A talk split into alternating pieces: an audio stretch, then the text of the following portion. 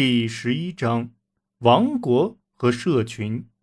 中世纪相关记载往往会浓墨重彩地勾勒国王和贵族、领主和农民、教皇和教士之间的等级关系。这种叙述将社会看作等级分明、非上即下的集合体。这虽不无道理，但也极易导致误解。乡村、城镇。审辖、行贿，直至国家、社会的每个部件都不能缺失。就这一点而言，江湖同庙堂一样重要。封建制在当下语境中可以指代任何带有压迫和等级色彩的社会体系，而当它被用于特指中世纪时，人们通常会用金字塔来对此加以比喻。国王或皇帝位于金字塔的塔尖，它的下层是显赫的大贵族们，再下一层是人数稍多的小贵族和官僚们，而居于最底层的则是人数众多的贫苦农民。封建制有时也用于更确切的语境，以定义贵族间的关系。若某人成了另一人的封臣。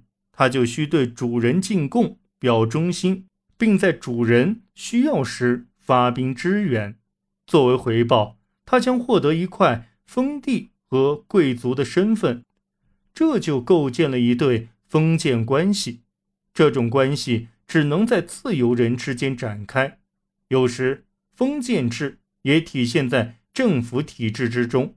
诺曼人统治英格兰期间，所有土地都属于。国王所有，国王将土地赐给贵族，其条件是贵族必须进贡一定配额的士兵，而这些贵族也可能以同样的方式分分地给他们的属下。所以，封建制这一概念可说是中世纪欧洲社会结构最得当的描述，但事实要复杂得多。许多不那么正式的社会连结关系同样存在，在中世纪的记载中，“封臣”和“封地”这两个词并不如我们预期的那般常见。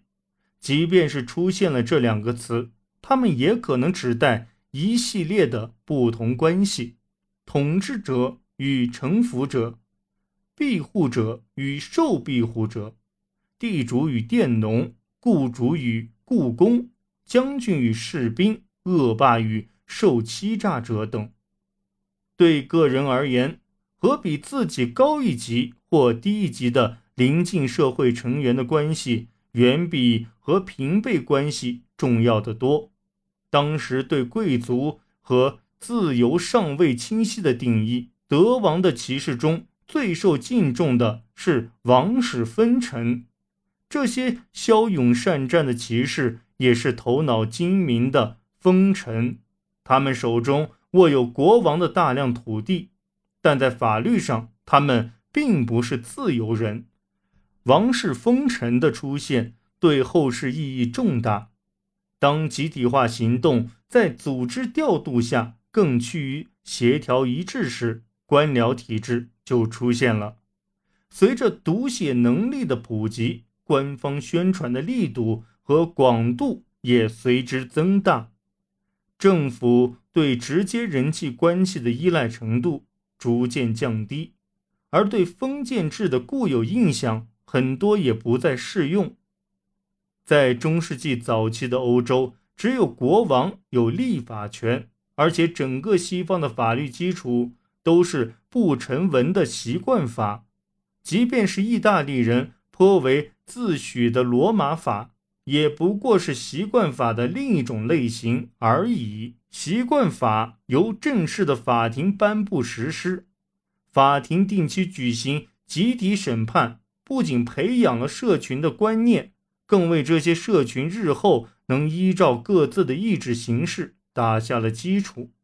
十二世纪至十三世纪，政府权力开始加强。